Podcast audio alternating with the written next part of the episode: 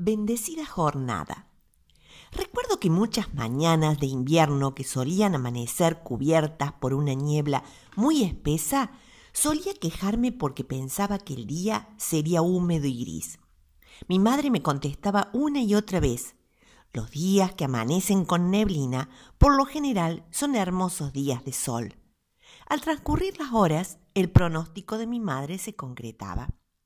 Santiago continúa con palabras directas, que hasta a veces son casi ofensivas. En este párrafo compara la vida humana con la niebla.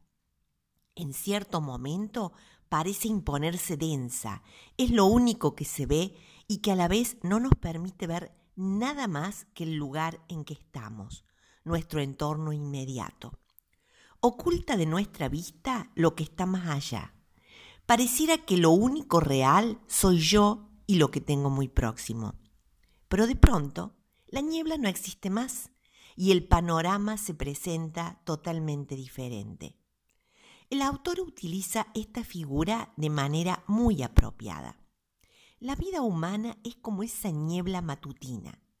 Lo grave es que muchas veces vivimos en esa visión distorsionada, fantasiosa, y nos construimos un paso por este mundo basado en falsas percepciones.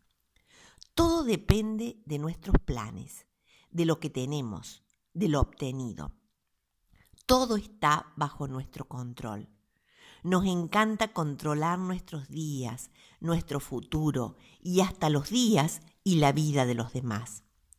Pero pretender ir más allá de lo que somos, construir nuestra existencia sobre bases inexistentes, es, en palabras de Santiago, una fanfarronería.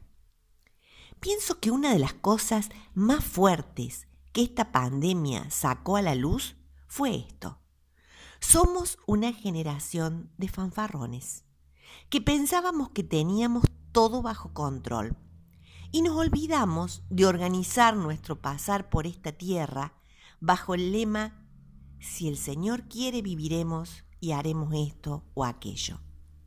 Y mientras vivimos en esa fanfarronería, nos olvidamos de hacer el bien que deberíamos hacer o nos olvidamos de que debemos ser justos con, lo que con los que nos rodean y tratarlo con la dignidad que se merecen, sin aprovecharnos de ellos o sumergirnos en nuestras mezquindades.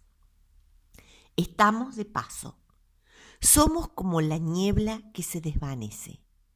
No pretendamos controlar nada.